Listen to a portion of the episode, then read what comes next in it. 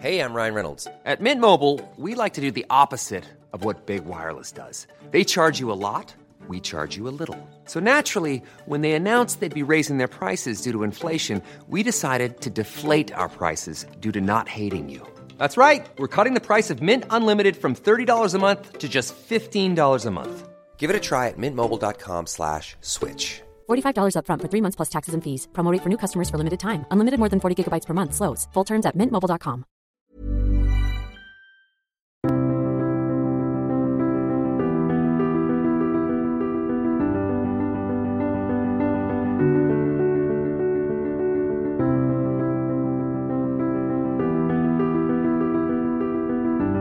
Bienvenue pour une nouvelle émission de Conflit. Nous fêtons, nous commémorons en 2020 euh, l'anniversaire de la défaite de 1940, le début de la Seconde Guerre mondiale. Début car évidemment la guerre a eu beaucoup d'autres rebondissements. Mais nous allons revenir au cours de cette émission sur les éléments de cette défaite côté français, de cette victoire provisoire côté allemand, et notamment des causes de cette défaite, les causes militaires, les causes techniques, les causes organisationnelles également. Pour évoquer ces défaites, je reçois Dominique Lormier. Bonjour. Merci beaucoup d'avoir accepté notre invitation. Vous êtes historien et écrivain. Vous avez écrit de très nombreux ouvrages consacré à la Seconde Guerre mondiale, mais pas seulement. Il y a aussi d'autres ouvrages qui portent sur des régions françaises, comme le Pays Basque par exemple. Vous avez consacré une partie importante de vos ouvrages à la résistance, à la Seconde Guerre mondiale, et vous publiez aux éditions du Rocher un ouvrage qui s'intitule Les vérités cachées de la défaite de 1940.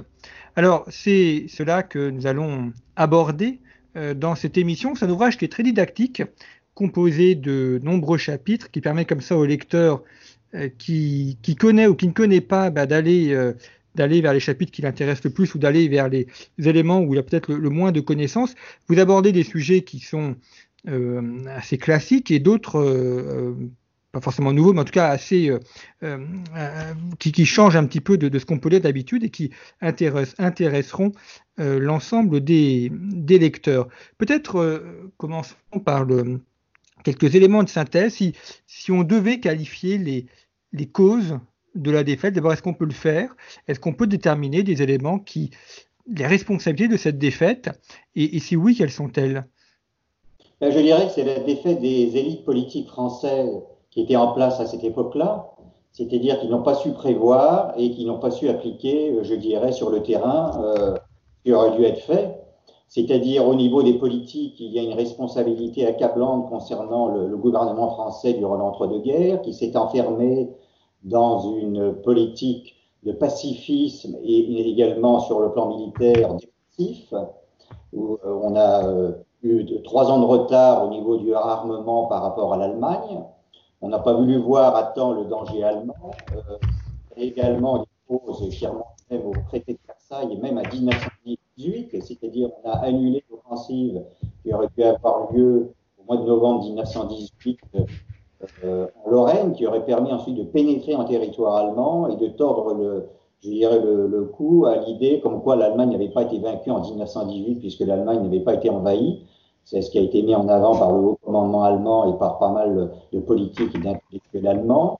Et ensuite, le, fait que le traité de Versailles a cherché à vouloir enfermer des populations allemandes en les racolant avec des populations euh, différentes du fait de la création de nouveaux territoires qui ont fait, euh, qui ont créé, euh, y aurait la montée d'un nationalisme allemand durant l'entre-deux-guerres.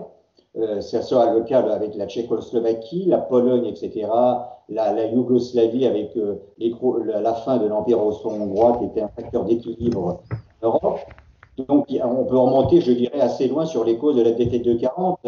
Je crois qu'il y a eu un auteur qui avait écrit qu'Hitler était né à Versailles. Effectivement, en grande partie, on peut dire que du fait des fautes qui ont été commises au moment du traité de Versailles, il y avait véritablement, je dirais, tous les vecteurs pour qu'il y ait de nouveau un conflit. Ce qu'a d'ailleurs avait vu le général Mangin avec euh, énormément de clairvoyance. Il avait dit si jamais nous annulons euh, la conquête de l'Allemagne en 1918, euh, nous aurons une nouvelle guerre d'ici 20 ans. donc, il ne s'était pas trompé.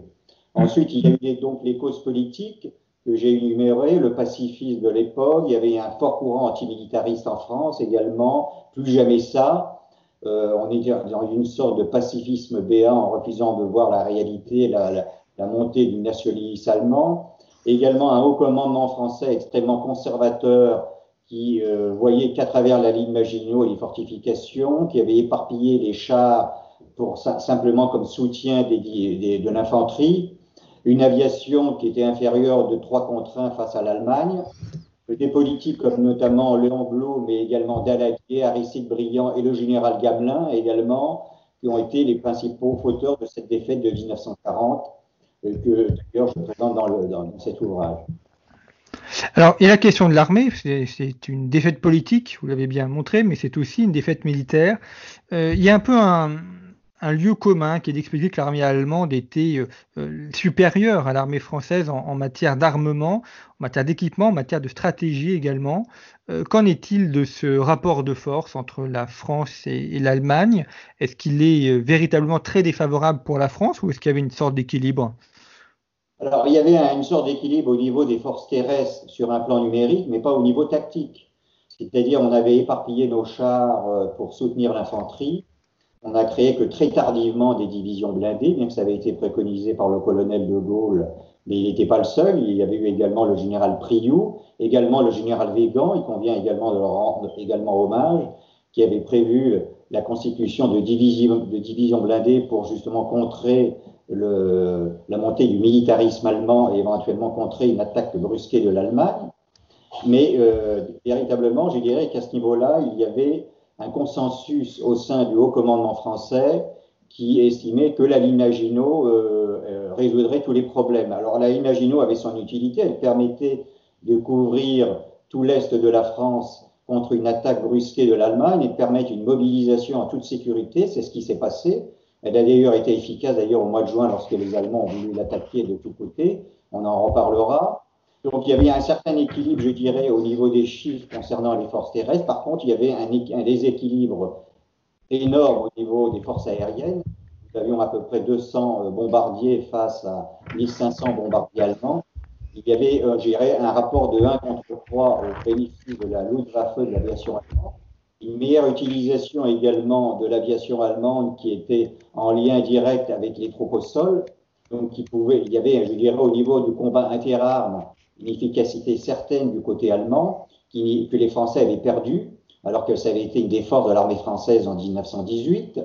Donc nous avions véritablement perdu, je dirais, l'efficacité du combat interarmes, du fait qu'on s'était enfermé dans un concept purement défensif. Au niveau des chars, il y a également une légende qui dit que les Allemands avaient plus de chars que nous. En vérité, il y avait un certain équilibre à ce niveau-là, si on compte également l'apport des chars anglais et belges. Néanmoins, euh, au niveau tactique, il y avait une infériorité réelle, c'est-à-dire les chars étaient éparpillés dans, dans, des bataillons de chars. On avait constitué à la hâte quelques divisions assez mécanisées, mais qui n'avaient pas de protection anti-aérienne et qui étaient pour la plupart des chars dépourvus de postes radio. Donc au niveau des liaisons radio, nous étions totalement défaillants pour organiser véritablement des contre-attaques efficaces face aux Panzer Division. Les Allemands, le général Guderian avait été un des théoriciens de la guerre éclair et avait mis en avant pour que l'efficacité des Panzer Division soit réellement, euh, je dirais, prégnante sur le terrain, euh, la mise en avant de, bien sûr, de la logistique, mais également des transmissions, qui était l'élément essentiel, ce qui a totalement euh, manqué au sein des divisions blindées françaises et je dirais dans l'ensemble de l'armée de terre française. Donc il y avait un déséquilibre au niveau tactique, même s'il y avait un certain équilibre au niveau des forces terrestres sur le, sur le plan chiffré, et un déséquilibre réel au niveau de technique et euh, quantitatif au niveau de l'aviation et au niveau tactique également. Donc je dirais que l'armée française a été euh, de trois ans en retard par rapport à l'Allemagne, non seulement au niveau de la qualité du matériel, mais également euh, sur le plan euh, de la théorie, je dirais, de la guerre moderne. Alors, parmi les, découvertes de votre ouvrage, ou redécouvertes, il y a l'évocation du général Jacques Priou, euh, qui est un inconnu, euh, enfin du grand public du moins, euh, sur son rôle dans la, Seconde Guerre mondiale. Or, vous montrez qu'il a permis la, première victoire de chars française, ce qui est intéressant et ce qui montre aussi que la, la France avait les moyens techniques ou stratégiques d'avoir une réponse au niveau de l'attaque allemande. Oui, alors le général Priou était un officier de cavalerie qui a pris très au sérieux, je dirais, les du général Étienne avec, pour l'utilisation des chars. Le général Étienne a été le précurseur, en quelque sorte, le, père de l'arme blindée française euh, à la fin de la Première Guerre mondiale. Et il a été relayé également par le colonel de mais il n'était pas le seul. Il y avait également le général Priou et le général Végan euh, qui avaient euh, voulu mettre en avant la mécanisation de l'armée. Le général Priou a commandé l'unique corps blindé que nous avions en 40 alors que les Allemands en avaient plusieurs, de 5 ou 6, nous, nous en avions qu'un, qui était d'ailleurs sans protection aérienne, sans protection anti-aérienne, et qui a néanmoins été engagé en Belgique et, qui a creusé le fer avec le 16e Panzerkorps du général Hopner, où il y a eu une bataille de chars, qui a été la plus, plus importante bataille de chars de la campagne de 40, et peut-être l'une des plus importantes d'ailleurs de la Seconde Guerre mondiale sur le front ouest, puisqu'il y a eu à peu près 400 euh, chars français qui ont affronté près de 700 chars allemands, euh, avec une tactique du côté français qui était constituée par des poches de résistance au niveau des dragons portés des troupes motorisées au sol, et également euh, les contre-attaques qui étaient menées donc par les chars, et principalement les chars Somua, qui démontre d'ailleurs qu'à peu près un quart de nos chars avaient réellement la capacité de pouvoir affronter les chars allemands. Et c'était le cas des B1 bis dans les divisions cuirassées et des chars Somua, donc, qui était un char extrêmement performant, euh, qui était d'ailleurs que, Rommel considérait même comme le meilleur char de la campagne de 40, même s'il avait un défaut du fait d'une tourelle monoplace. Il était armé d'un excellent canon de 47 qui pouvait percer tout le blindage des chars allemands. Il était rapide, mobile et, surtout très bien blindé, avec un blindage pratiquement du double des chars allemands de l'époque. Euh, je dirais donc cette bataille de chars s'est conclue par un succès tactique qui a été reconnu par les Allemands euh, eux-mêmes. Euh, l'historien allemand Karl-Heinz Freiser, qui a écrit un, livre sur la campagne de 40 vu du côté allemand, a reconnu que le succès tactique de Preyu durant la bataille d'Anuk, donc en Belgique, était indéniable et qu'il avait réussi à stopper donc ce 16e Panzerkorps allemand qui a ensuite voulu attaquer en direction de Jean Blou et qui a été stoppé également par deux divisions d'infanterie françaises euh, qui avaient été établies en profondeur, soutenues par deux bataillons de chars et également une impuissante artillerie qui a été extrêmement efficace. Et on peut dire que donc la bataille Blou, on pourrait la dire les, les, coller en quelque sorte, puisque c'est en réalité la, même bataille, s'est conclu réellement par un succès tactique indéniable sur le terrain des troupes françaises. Alors, une autre victoire, c'est celle de Montcornet également, menée par le colonel de Gaulle, là aussi une victoire avec des, chars. Alors, c'est un, un, je dirais, un, demi-succès tactique sur le terrain. Alors, ça a été tourné en dérision par certains gaullistes, euh, anti-gaullistes hystériques, mais euh, moi, je me fonde sur les archives allemandes et pas sur, et pas sur des, je dirais, des ondits, etc. Et les archives allemandes démontrent, notamment à travers le euh, colonel Ban Ki-moon-zag, qui sera d'ailleurs général de l'OTAN au sein de la Bundeswehr par la suite, qui était chargé du service logistique de plusieurs Panzer-divisions durant la campagne de 40, donc un personnage important, qui estime que l'attaque de Montcornet a été une des plus efficaces et qui a mis en difficulté euh, les capacités logistiques de plusieurs Panzer-divisions, dont celle du général Guderian, le 10e corps de Panzer. Alors effectivement, euh, c'était une attaque, je dirais, à objectif limité, qui devait surtout permettre l'établissement de la 6e armée française euh, sur le front de l'Aisne.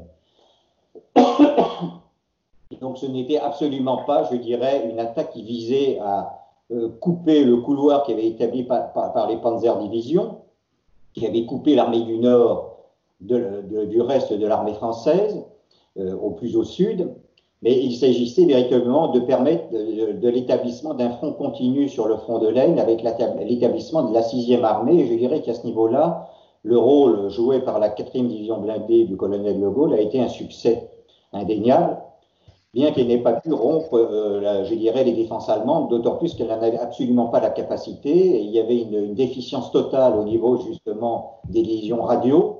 Le, colonel de Gaulle en était réduit à utiliser ses chars, euh, à utiliser les fanions pour euh, correspondre entre eux. C'est totalement une hérésie totale sur le plan euh, tactique militaire. Ils n'avaient pas le, soutien logistique suffisant, aucune, pratiquement quasiment pas d'infanterie d'accompagnement. Ça a été directement une, lancée, je dirais, un baroud d'honneur de chars en terrain libre, sans soutien aérien, et qui se sont très vite heurtés aux puissantes pièces de 88 allemandes de DCA qui pouvaient détruire tout char à 2000 mètres de distance. Donc, véritablement, ça a été, je dirais, un coup d'épée dans l'eau, mais néanmoins qui a joué quand même un rôle, puisque euh, suite à cette attaque de Montcornet et à l'attaque qui avait été menée également par euh, deux régiments blindés britanniques soutenus par la troisième division légère mécanisée française euh, dans la région d'Arras, les Allemands ont, un seul coup estimé qu'ils devaient ralentir, je dirais, la progression de leur Panzer-Division et ils, ils vont commettre ensuite l'erreur de les disperser au lieu de les engager massivement contre Dunkerque où ils auraient pu, euh, euh, à ce moment-là, euh, capturer en race campagne la quasi-totalité de l'armée britannique, ce qui aurait eu des conséquences, je dirais, considérables dans la suite du conflit. Outre victoire, enfin semi-victoire dans cette campagne de France, c'est la, campagne des Alpes. Je, renvoie les auditeurs à un article que nous avons publié en mars dernier sur le site de conflit article rédigé par Kevin Maché, qui est élève officier de l'école de guerre sur euh, la, bataille, la campagne de l'armée des Alpes en juin 1940. Ça aussi, ça fait partie euh, des succès euh, tactiques ou stratégiques de l'armée française.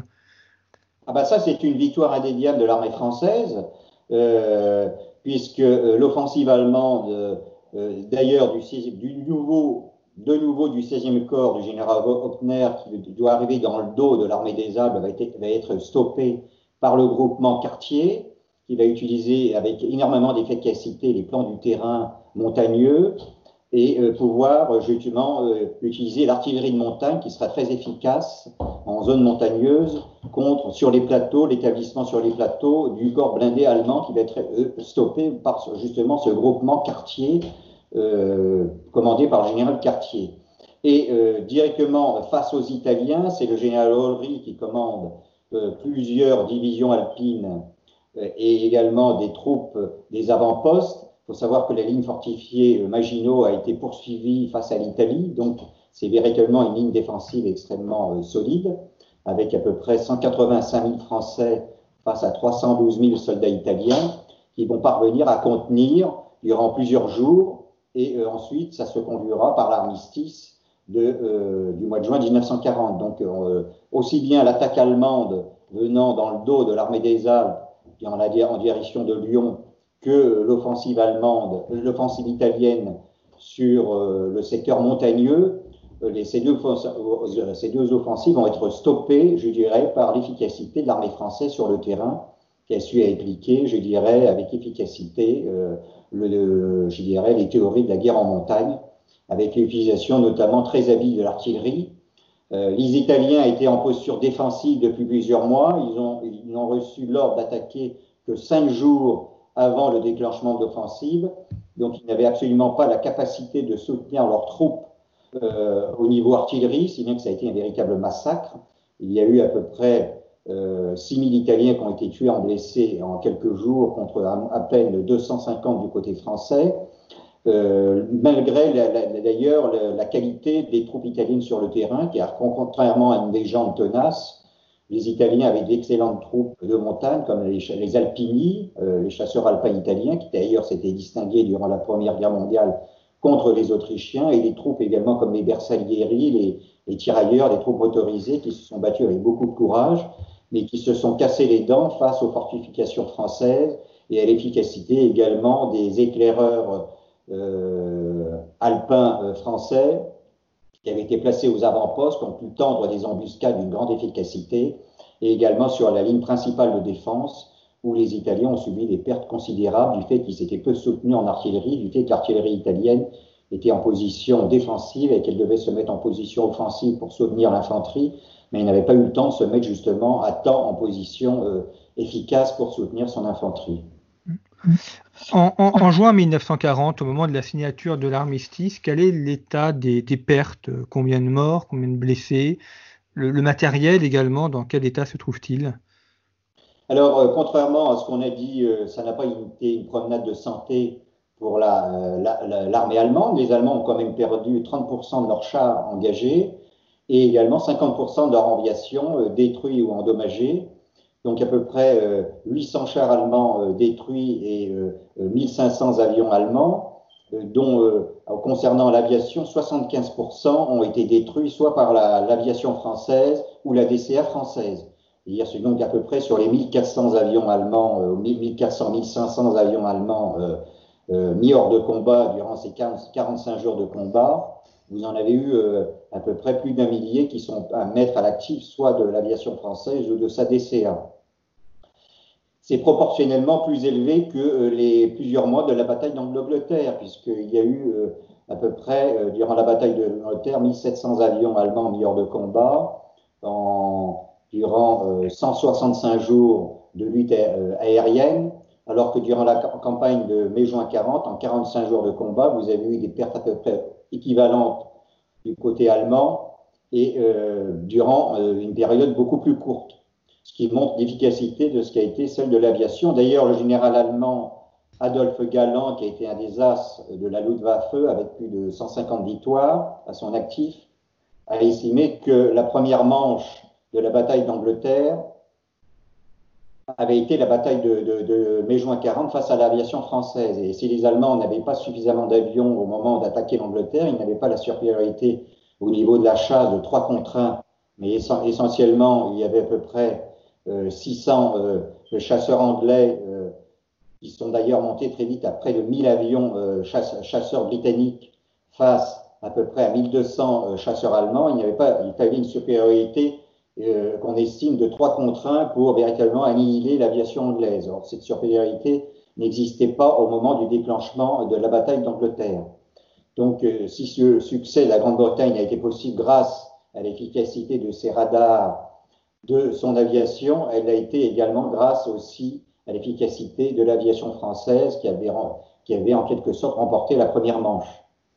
Et euh, au niveau des pertes militaires humaines, il y a eu quand même des pertes extrêmement lourdes du côté allemand. Il y a eu près de 50 000 soldats allemands qui ont été tués ou portés disparus, euh, également 120 euh, 000 blessés, et du, coup, du, côté français, 60 000 tués, et également à peu près le double, voire le triple de blessés.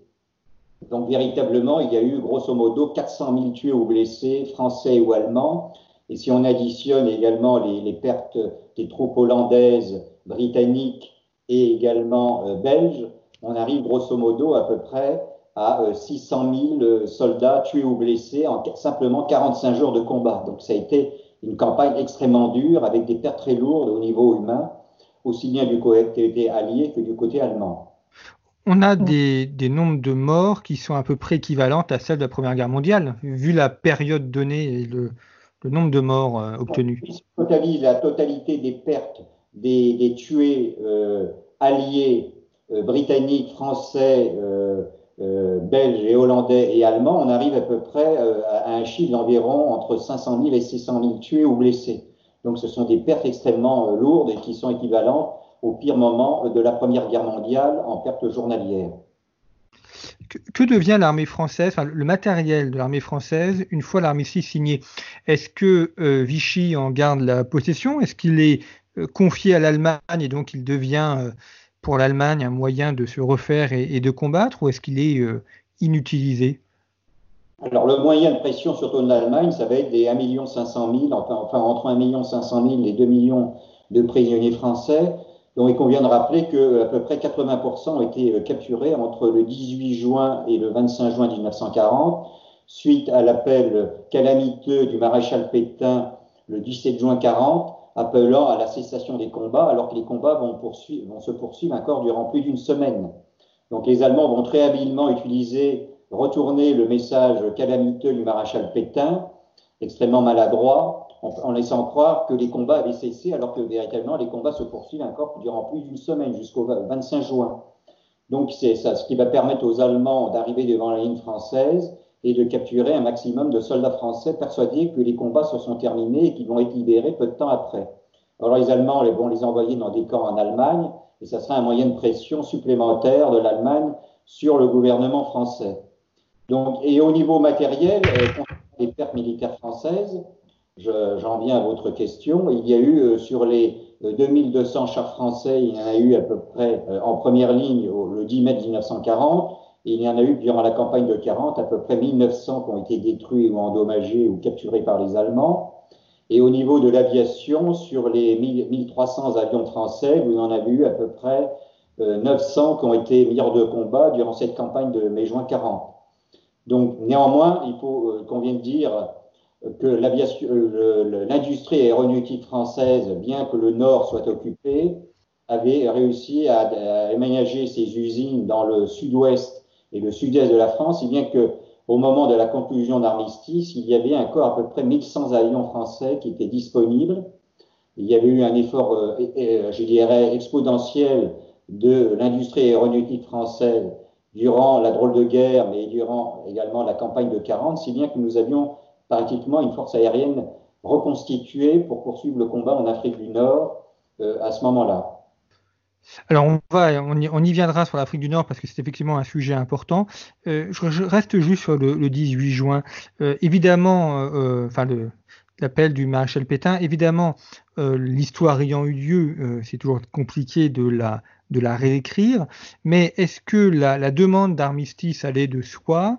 Est-ce que c'est quelque chose qui était unanimement accepté par l'ensemble des politiques et des officiers militaires ou est-ce qu'il y avait euh, discussion et est-ce qu'une autre, euh, autre voie aurait pu être suivie? Alors bien sûr, il y a différentes thèses antagonistes euh, qui donc, donc s'opposent. Hein. il y a celle de la possibilité de poursuivre la guerre en Afrique du Nord. Alors ça dépendait d'énormément de conditions. Et je dirais la condition principale était celle de l'attitude de l'Espagne qui aurait permis la descente des forces allemandes par le détroit de Gibraltar jusqu'au Maroc espagnol pour attaquer l'Afrique du Nord. Néanmoins, il faut savoir que Franco n'était pas du tout chaud à s'engager dans un conflit euh, aux côtés de l'Allemagne, du fait que l'Espagne sortait d'une guerre civile qui avait, littéralement euh, euh, ensanglanté l'Espagne et, réduit, je dirais, l'industrie de l'Espagne à, un niveau extrêmement bas. Donc c'était un pays qui se remettait d'une guerre civile.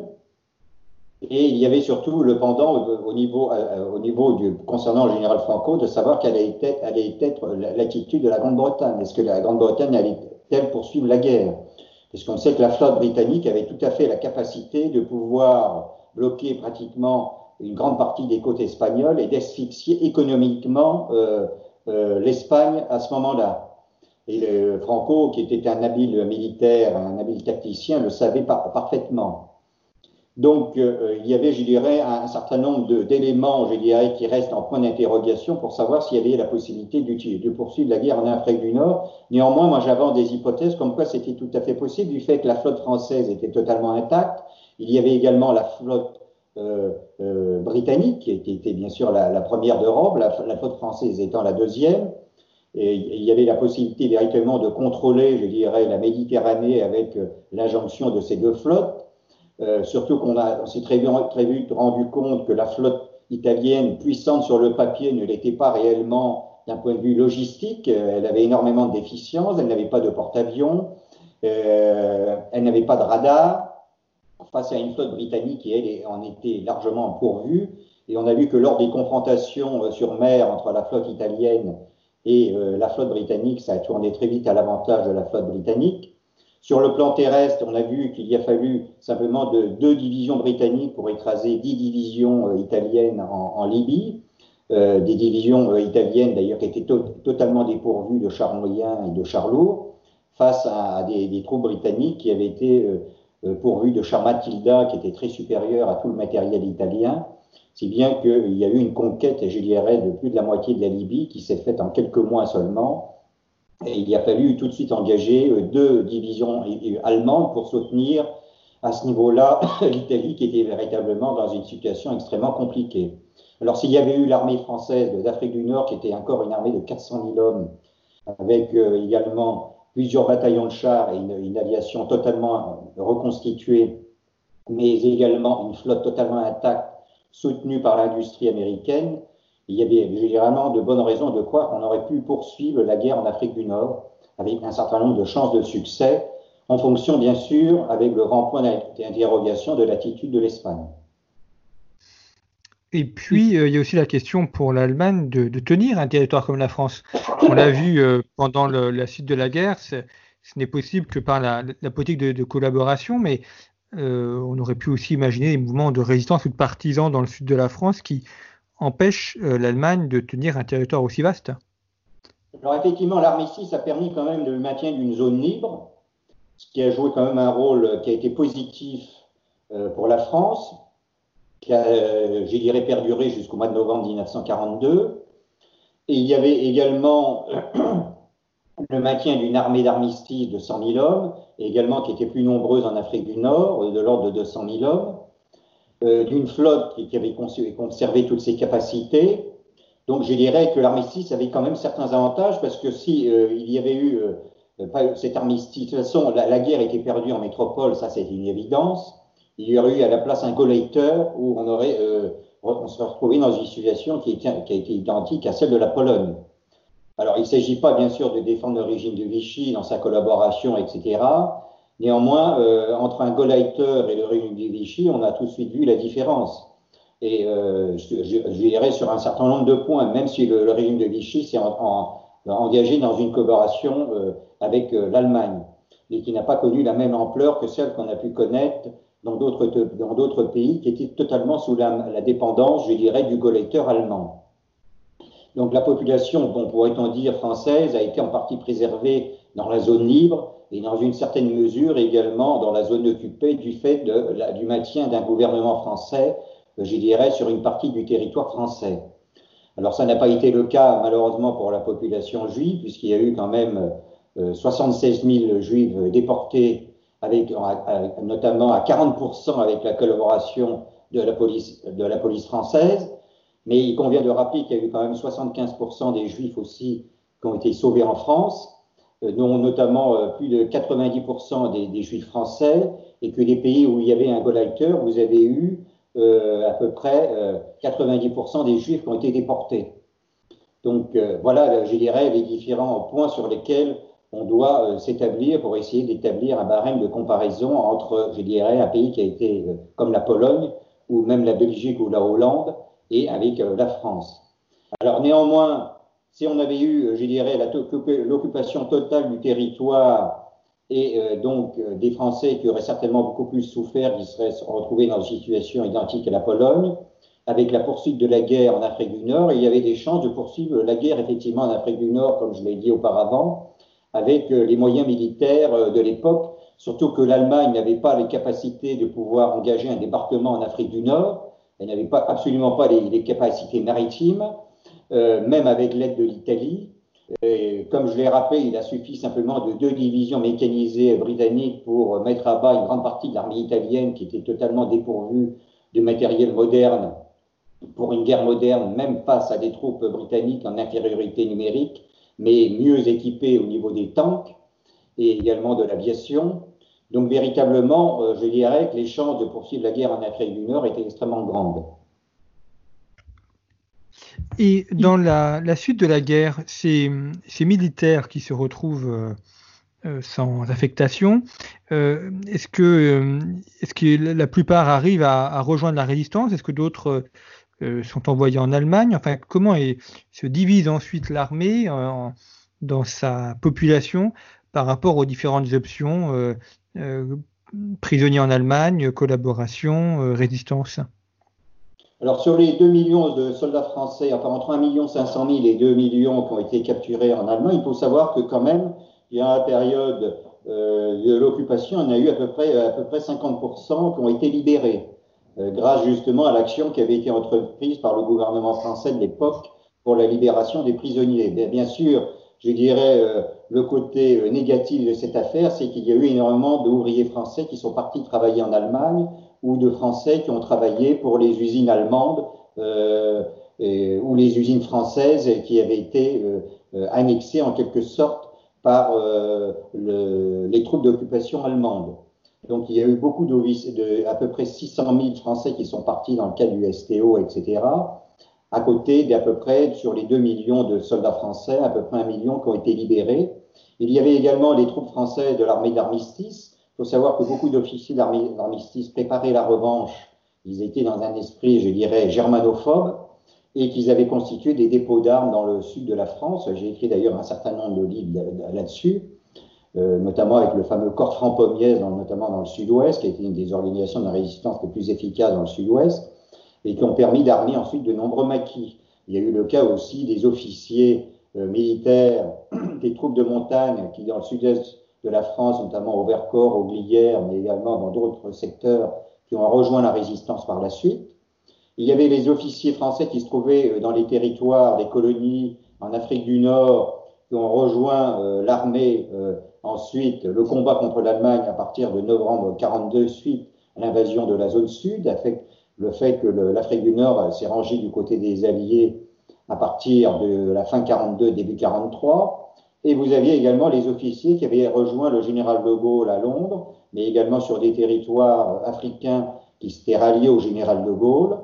Euh, nous avons de grandes figures, le, général Koenig, euh, le général Leclerc de Haute-Cloque, et de l'autre côté, du côté de l'armée d'armistice également, euh, le général Join et le général Delatte de Tassigny, qui sont en quelque sorte, je dirais, les quatre figures emblématiques du, renouveau d'armée française, de cette armée française victorieuse. Vous en avez deux qui sont issus de l'armée d'armistice et de l'armée d'Afrique et deux de la France libre. Donc, je dirais, on a une image assez claire, je dirais, à ce niveau-là. Donc, véritablement, on avait une armée qui était en quelque sorte éclatée du fait qu'il y a eu également aussi l'affaire de Syrie, l'affaire de, de, Dakar et de Merced Kébir, où, il y avait un, fort courant euh, anglophobe qui pouvait apparaître justifié du fait de l'agression de la flotte française à Merced Kébir, du fait également que les Français s'étaient sentis abandonnés durant la bataille de Dunkerque, où les Français avaient couvert leur embarquement des, des troupes britanniques, mais néanmoins il y a eu quand même 40 000 soldats français qui ont été abandonnés sur les plages, même s'il y en a eu 120 000 qui ont été rembarqués, dont d'ailleurs à 50% par la flotte française. Donc il y avait un fort ressentiment vis-à-vis de l'attitude des Britanniques qui nous poussait à poursuivre le combat en métropole alors qu'ils n'étaient pas capables eux-mêmes de nous aider militairement. Et s'ils l'avaient fait, ils l'avaient fait au début de la campagne de 40 avec des effectifs extrêmement réduits. Donc, euh, je dirais, il y avait des attitudes totalement contrastées, je dirais, au sein euh, des officiers français. Euh, il y avait ceux qui, voulaient, qui avaient le désir de poursuivre le combat aux côtés du général de Gaulle et qui étaient une minorité il y avait ceux qui étaient plutôt dans une attitude attentiste et qui étaient la majorité, et ceux qui ont été acquis à la collaboration et qui sont allés même jusqu'à s'engager à travers la milice ou la division Charlemagne dans un combat aux côtés de l'Allemagne et qui ont été également une extrême minorité. Vous montrez bien dans votre ouvrage justement comment la, les Anglais euh, ont pu euh, se sauver de la poche de Dunkerque euh, grâce à l'intervention de l'armée française qui a couvert leur retraite et qui a assuré ainsi le victoire de, le victoire de cette retraite. Oui, tout à fait. Ben, il faut savoir que le. Alors, c'est pas seulement l'approche de Dunkerque, parce que les Allemands ont commis une erreur monumentale. À partir du, du, 20 juin et surtout à partir du 23 juin, ils ont la capacité de pouvoir euh, euh, capturer en race compagne le corps expéditionnaire britannique est en pleine retraite et qui tente de rejoindre, ou qui a déjà rejoint en partie Dunkerque. Et au lieu d'engager les 10 Panzer divisions justement contre Dunkerque, ils vont les disperser. Ils vont les disperser parce que les Français ont constitué de nombreuses poches de résistance que les Allemands doivent réduire avant de pouvoir euh, euh, attaquer la poche de Dunkerque. Or, ils auraient pu directement attaquer directement la poche de Dunkerque parce que ces poches de résistance étaient des poches de résistance défensives et elles ne représentaient pas un véritable danger sur le, les arrières des troupes allemandes. Or, euh, euh le, Hitler a été pris de peur à ce moment-là. Il a voulu euh, disperser ses Panzer divisions d'abord contre la poche de Calais, la poche également de Boulogne, également euh, celle de Dunkerque, la poche de Lille, également différentes poches de résistance ailleurs dans les flancs, mais également sur la Somme. Et véritablement, les, les Panzer divisions, au lieu d'être engagées massivement contre Dunkerque, où elles auraient pu capturer la totalité du corps expéditionnaire britannique, elles ont été dispersées puisqu'il n'y a eu qu'une Panzer division engagée, soutenue par plusieurs divisions d'infanterie contre la poche de Dunkerque qui a été euh, couvert par 40 000 soldats français qui ont permis le rembarquement de plus de 300 000 soldats alliés, et euh, ce qui a permis à la Grande-Bretagne de sanctuariser son territoire et de, poursuivre, euh, de pouvoir poursuivre la guerre par la suite. Puisque le général Brooks, qui était un des chefs d'état-major de l'armée britannique, a estimé que sans Dunkerque, il n'y aurait pas eu le 6 juin 44, c'est-à-dire, il faut se savoir que les troupes britanniques qui ont pu s'échapper de Dunkerque formaient l'élite de l'armée britannique, c'était quasiment tous des soldats professionnels. Vous aviez parmi eux d'ailleurs un certain euh, maréchal Montgomery et un, maréchal Alexander, qui seront, l'un commandera les troupes, troupes, euh, britanniques lors du débarquement de Normandie, mais également Alexander pour les troupes britanniques en Méditerranée. Donc c'était véritablement de haute pointure militaire. Et surtout, euh, véritablement, la Grande-Bretagne avait envoyé le meilleur de ses troupes en France. À ce moment-là, il n'y avait quasiment plus de troupes pour défendre la Grande-Bretagne. Donc on peut dire véritablement que la... Et l'historien américain Walter Lord, qu'on ne peut pas se suspecter de complaisance vis-à-vis des Français, parce que les Américains ont souvent une, attitude plus ou moins francophobe concernant euh, la campagne de 40, ils ont tendance à, sombré dans un dénigrement systématique après avoir été dans une sorte d'apologie béate sur l'armée française de 14-18. Ils sont passés d'un extrême à l'autre. Directement, Walter Lord va même jusqu'à dire que euh, sans Dunkerque, il n'y aurait pas eu euh, la bataille de Stalingrad, c'est-à-dire que les Allemands auraient pu concentrer la, totalité de leur face à l'armée soviétique et il n'y aurait pas eu la hantise de la guerre sur deux fronts qui a fait perdre la guerre d'ailleurs à Napoléon, mais également la, guerre d'Hitler. On sait très bien que tous les chefs d'état-major redoutent la guerre sur deux fronts pour leur armée, puisque les, troupes se trouvent dispersées et donc euh, divisées en deux. Il y avait euh, le gros de l'armée allemande se trouvait face à l'armée soviétique, mais il y avait au mois de juin 44 quand même 150 divisions allemandes qui étaient dispersées de la Norvège jusqu'à la Grèce et qui n'ont pas pu soutenir l'armée allemande face à l'armée soviétique alors que le gros d'armée allemande se trouvait face à l'armée soviétique.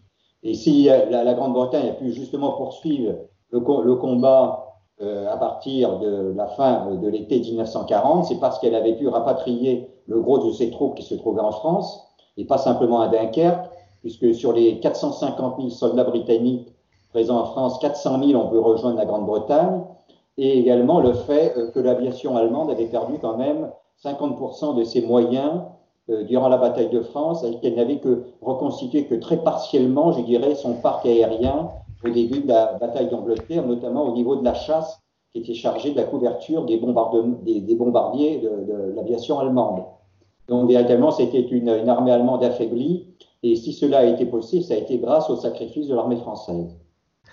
Alors, ce que l'on voit aussi en, vous écoutant, puis en lisant votre ouvrage, les, vérités cachées de la défaite de 1940, qui est paru aux éditions du Rocher, c'est que euh, il y a l'histoire et, les événements, mais il y a aussi l'écriture de l'histoire. Et on voit qu'effectivement, euh, aujourd'hui, dans la mémoire de cette époque, alors on évoque la défaite, et de fait, c'est une défaite malgré tout, euh, même si la guerre s'est terminée pour la France du côté des vainqueurs, mais on a aussi complètement occulté ce que vous avez montré, c'est-à-dire ces victoires dans la défaite, que ce soit l'armée des Alpes, que ce soit le rôle important euh, joué euh, dans le repli euh, de Dunkerque, il y a une sorte d'oubli de ces événements, ce qui fait que la, la défaite, qui est réelle malgré tout, est énormément noircie et vue presque de manière assez manichéenne, en oubliant les éléments héroïques ou les éléments victorieux qui la parsèment ici et là. Eh bien, vous avez donné exactement, euh, je dirais, les raisons de mon titre, euh, du titre de mon livre, Les vérités cachées de la défaite de 40. D'ailleurs, qui sera suivi également d'un autre livre sur les causes de la défaite de 40, qui portera, qui porte sur la période de l'entre-deux-guerres, alors que celui que je publie aux éditions du Rocher sur les vérités cachées traite surtout sur le déroulement de la campagne de 40. Mais les deux livres, la lecture est complémentaire de l'un et de l'autre, donc ils sont tous les deux utiles et se justifient dans la programmation de leur sortie. Euh, du fait du 80e anniversaire, c'est qu'effectivement, nous avons un, regard totalement réductionniste sur la campagne de mai-juin 40, qui a été véhiculée par notamment euh, des films comme la Dunkerque de Christopher Nolan, où on ne voit que des soldats britanniques dans le film et on passe sous silence le sacrifice des troupes françaises, ou le, film sur Churchill de Joe Wright, qui est dans la même veine, qui nous explique que les Anglais ont été sauvés à Dunkerque grâce au sacrifice de 48 chars anglais durant la bataille de Calais, ce qui est totalement risible et sombre totalement dans le ridicule, mais également, également aussi à travers la filmographie française de comiques troupiers comme la Septième Compagnie, qui a euh, durablement marqué la, mémoire collective, et qui nous montre des troupiers en pleine débandade, telle que l'image on a pu avoir de la campagne de 1940. Donc je dirais que la filmographie a joué un rôle important à ce niveau-là. Il y a également le fait que beaucoup d'historiens se sont surtout intéressés à l'exode des populations civiles et se sont peu portés sur le déroulement des combats ou l'ont vu simplement sous un angle uniquement réducteur en ne voyant que les aspects négatifs de l'activité des troupes françaises sur le terrain, comme notamment la panique de Bulson dans la région de Sedan, qui a d'ailleurs été une des rares paniques des troupes françaises sur la Meuse, alors que partout ailleurs elles ont résisté, mais dans une totale infériorité numérique de 1 contre 5. Et il y a eu également le fait que les hommes politiques français ont cherché à se dédouaner les hommes politiques français de la Troisième République en accusant de, dirais, de tous les mots le soldat français et également le, haut commandement français de défaillance, d'avoir manqué de, je dirais, véritablement d'efficacité sur le terrain, alors que les hommes politiques français comme Daladier, euh, Blum, euh, Aristide Briand, et bien qu'il soit décédé euh, durant l'entre-deux-guerres, mais également Paul Reynaud et également d'autres, également, également aussi une très lourde responsabilité dans la défaite militaire de la France, puisqu'ils n'ont pas su équiper efficacement l'armée française et qu'ils ont établi à des hauts postes des généraux totalement incompétents ou qui étaient malades à l'époque, comme le général Gamelin, le général Georges.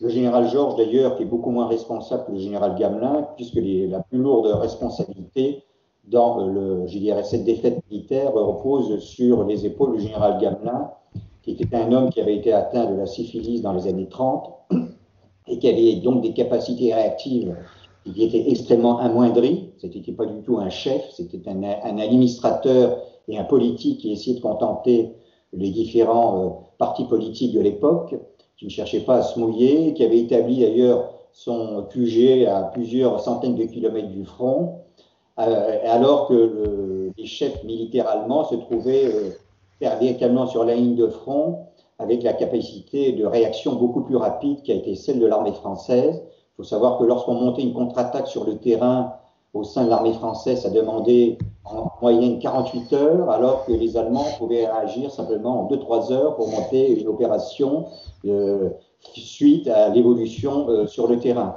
Donc véritablement, il y avait véritablement une capacité réactive extrêmement lente du côté français et extrêmement euh, rapide du côté allemand. Merci beaucoup Dominique Lormier d'avoir évoqué avec nous cette euh, campagne de France de 1940. Je rappelle le titre de cet ouvrage que vous publiez aux éditions du Rocher, Les vérités cachées de la défaite de 1940. Nos auditeurs peuvent retrouver sur le site de conflit les références des ouvrages ainsi que des liens pour les commander. Et puis vous pouvez également retrouver sur notre site euh, notre magazine euh, qui est en ligne jusqu'au 12 euh, mai. C'est notre dossier consacré au renseignement. Et à partir du 13 mai, notre dossier consacré à la zone Indo-Pacifique. Merci pour votre fidélité à nos émissions et à la semaine prochaine.